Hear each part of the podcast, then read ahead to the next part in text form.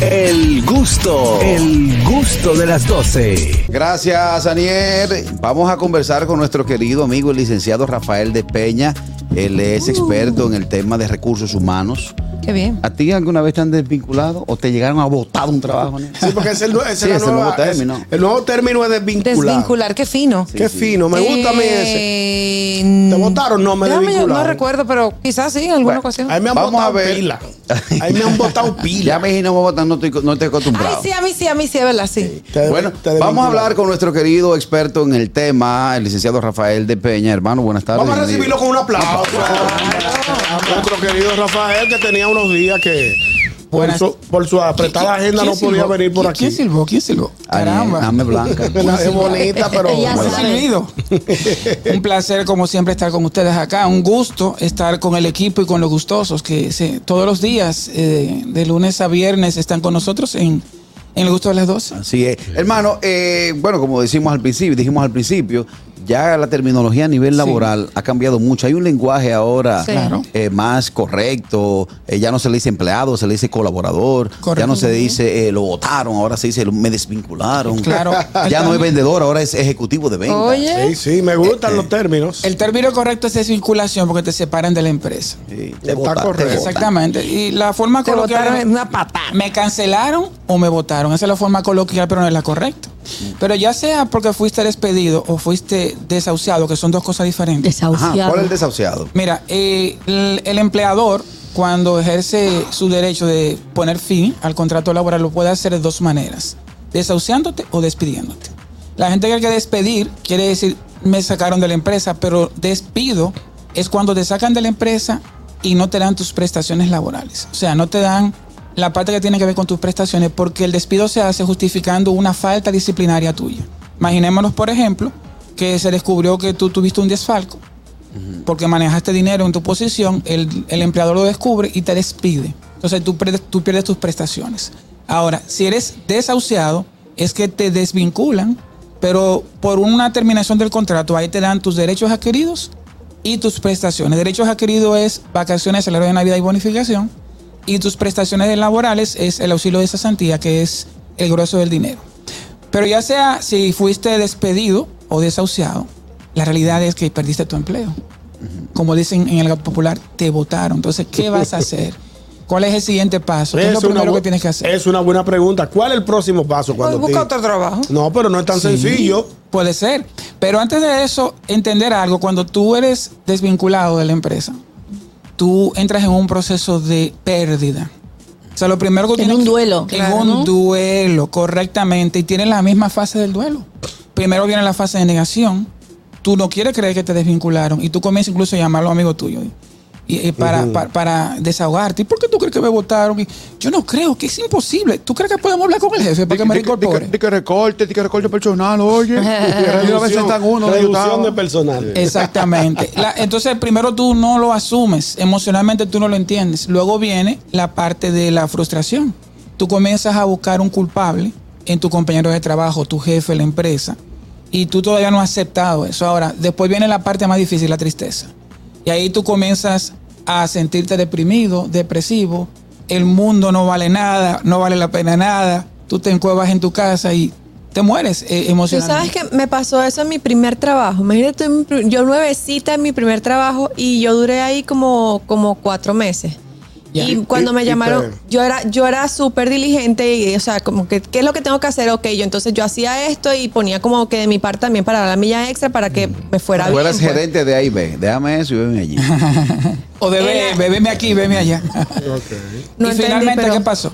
Este, bueno, no, me, me- me despidieron, me votaron y yo decía, pero ¿por qué? Y de hecho, la, la muchacha de recursos humanos me dijo y todo, no, es que tú has hecho muy bien tu trabajo. Y yo, pero ¿por qué me están despidiendo entonces si yo hice muy bien mi trabajo?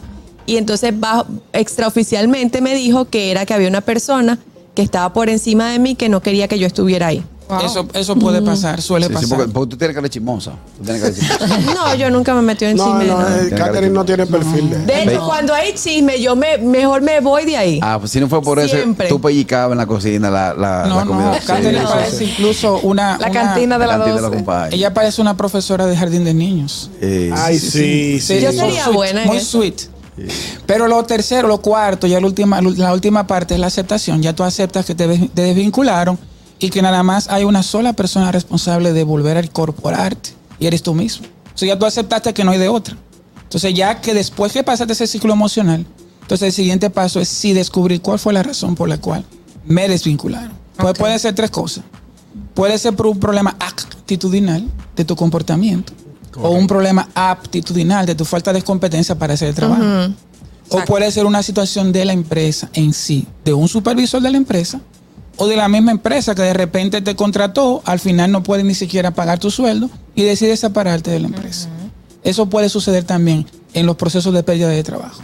Entonces, luego lo que aceptaste que, te que eres- estás desempleado y ya descubriste por dónde anda el asunto, el siguiente paso es buscar el empleo. Exacto. Evidentemente. Imprimir currículum.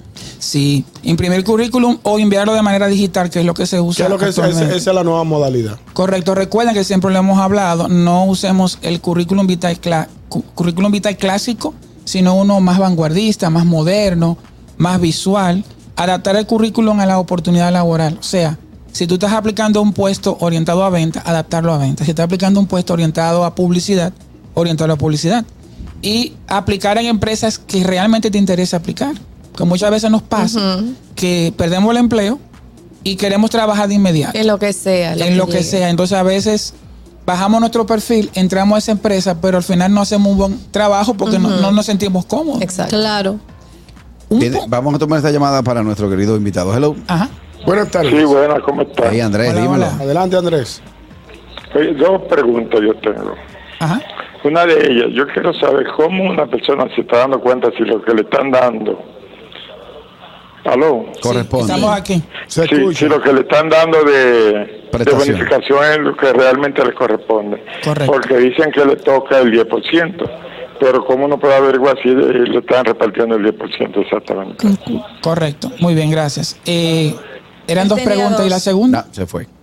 Se Mira, fue. eso del 10% de la bonificación o repartición, realmente la forma correcta es repartición de las ganancias. Le llamamos bonificación, pero la forma correcta es repartición de las ganancias o de los beneficios de la empresa. Mira, tengo que responderte en esa parte que no hay una fórmula mágica para tú saberlo, porque obviamente te van a repartir el 10% de lo que la empresa declara que fue su beneficio. Entonces no te podría decir eh, con exactitud. Lo que sí es que debe de garantizar que cuando la empresa reporte ese 10% que va a repartir, tú recibas eso de manera equitativa. Llámate a Juan Carlos Pichardo. para, una, vaina. Yo hablo una cosa al paso con él. O sea, y me imagino que las empresas, Ajá. cuando hacen sus auditorías, Sí. eso se ve reflejado también. Exactamente. Entonces no pueden estar mintiendo si es una empresa confiable, me no de- imagino. no deberían de estar mintiendo. Ok. Para que no, tú no puedes decir, eh, eh, la empresa no va bien, la empresa tiene problemas económicos y tú acabas de comprar una Porsche. No es eso, es lo del 10% de la bonificación. Pague, pague, para que Dios le ayude. Hay un tema importante que quiero aprovechar en la pregunta que hizo nuestro, nuestro oyente. Y Andrés. es Andrés, el señor Andrés. Y es que cuando eres separado de la empresa o eres desvinculado, ya sea por despido o por desahucio, debes de asesorarte. Si eres despedido y es por causa no justificada, o sea, tú entiendes que fue injusto, tienes que buscar un asesor legal antes de recibir un solo peso del empleador.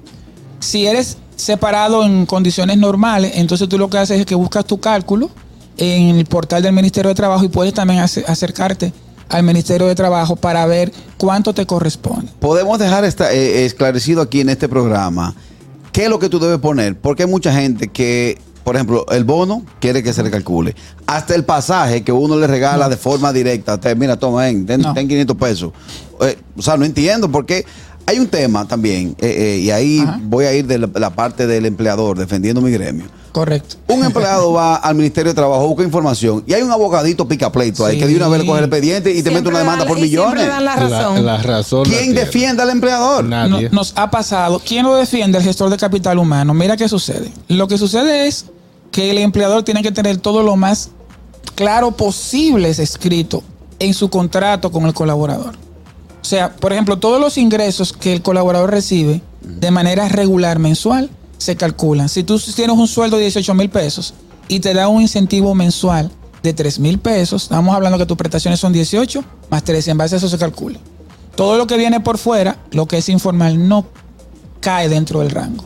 Obviamente muchos empleados van al Ministerio de Trabajo buscando ventaja Pero si tú como empresario tienes todo bien claro, bien descrito, bien establecido, todo formal, incluso hasta una amonestación que tú como empleador le hagas a un colaborador, tú tienes que mandarle al Ministerio de Trabajo para que todo eso quede escrito. Hay muchos empleadores que son muy informales y por eso dejan una brecha a que el colaborador Tú tienes un amigo que está de- tú tienes un amigo que está así. Yo tengo dos amigos. En el caso de, por ejemplo, que el empleado haya quedado en malos términos con el empleador y necesita cartas de recomendación porque ya fue desvinculado No. de ese de ese puesto, ¿cómo haría la gestión? ¿Qué, ¿O qué debe de hacer? Bueno, si el empleado fue desvinculado de mala manera, obviamente no puede solicitar una carta de No, recomendación. ahí no. Y también, eh, una de las recomendaciones que hacemos cuando tú sales del empleo, sin ningún tipo de situación, como el caso de Catherine, es que tú mismo solicites la carta de recomendación. Que tú digas, señor fulano, Sí. ya que usted dice que fue por reducción de personal, que no hubo ninguna situación, usted puede, por favor, emitirme una carta de recomendación. Sí, y esa ellos, carta, ellos me hicieron una carta de recomendación. Qué esa bueno. carta ayuda muchísimo al próximo empleo, porque la carta de recomendación dice que tú no saliste por situaciones actitudinales Exacto. ni aptitudinales, sino fue una reducción o alguna situación puntual de la empresa. Que no, que no tenía que ver con tu, con Con su desempeño ni su comportamiento tampoco. Harold Díaz. Eh, Rafael, sería un leve gancho el siguiente, el siguiente caso. Cuidado. Una persona que sea colaborador, no empleado de tu, de tu negocio, sino colaborador, un 50-50. O sea, tú trabajas, pero estamos mitad y mitad. Pero esa persona, para sacar algún documento en el banco, te dice, eh, haz una carta, haz una carta eh, diciendo que yo gano tanto y que estoy. A la hora de que tú la, que suponiendo tú quieras desvincularte de la sociedad, ella puede someterte por esa carta al Ministerio de Trabajo diciendo, no, yo trabajé a- a- aquí y mira, mira la prueba aquí. Te cuento que me han pasado casos de empleadores que cometen ese error. Por ayudar por a un amistad, compañero, un amigo por amistad, le hacen una carta como que él está trabajando con esa empresa o con ese empresario y eso le trae problemas. Porque han habido situaciones en donde no lo hacen, que lo hacen por amistad y punto, pero han habido situaciones en donde sí. Entonces lo recomendable es, primero, no hacerlo.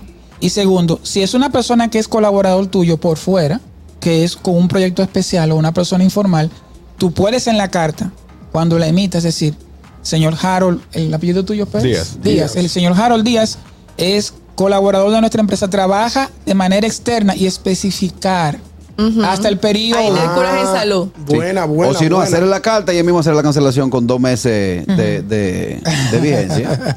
También puede ser. Sí. Lo que yo recomiendo que si tú tienes un colaborador informal o por fuera que no está en la nómina es que hagas un contrato. Un contrato por cierto tiempo o por una obra específica. Así tú te cubres como empleador y evitas incluso acumular prestaciones o no deja esa brecha que le pasó, el caso que, te- que le pasó a la persona llegada a ti, de que dejó la brecha y al final pudo haber sido sujeto a demanda. ¿Y en qué va la demandita, Harold? No, ¿Hasta No, no, no, no, eso, eso fue algo. este, Bueno, recomendaciones finales, querido Rafael de Peña. Muy importante, cuando pierdas tu empleo, una recomendación muy importante, si te dieron tus prestaciones, administralas. Exacto. Muchas veces nosotros nos pasa que recibimos las prestaciones y queremos llegar a tener el mismo estilo de vida que teníamos cuando estábamos trabajando. Queremos cada dos fines de semana ir a Punta Cana, Capcana, jugar golf. Eh, No sé, dependiendo si eres ejecutivo o no, lo que tú hacías tienes que reducirlo. A menos que tú tengas un gran ahorro guardado, que nosotros los dominicanos eh, no, no somos muy buenos ahorrando. Otra recomendación es hacer relaciones, networking. No te quedes en tu casa guardado, esperando que el empleo llegue, búscalo. Y no solamente en las redes de empleos o en los portales de empleo, sino también usa tus relaciones, asociate con tus amigos, personas allegadas del sector en donde tú te desempeñas, asiste a actividades, haz contacto. Muchas veces hay personas que consiguen un empleo haciendo un contacto networking con una persona Claro. relacionada. Sí. No necesariamente tiene que ser por ahí.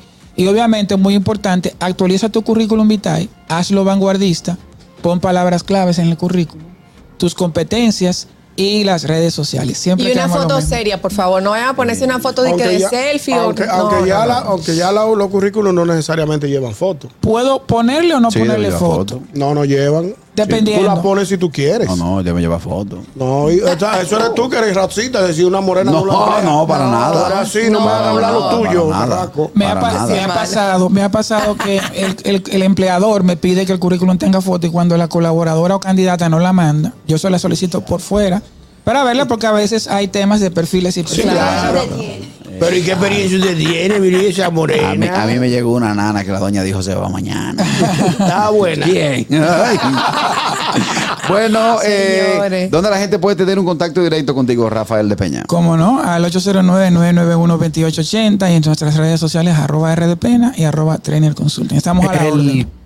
Ahí está. El gusto Eh, de las gracias doce. al licenciado Rafael de Peña. el gusto, el gusto de las 12.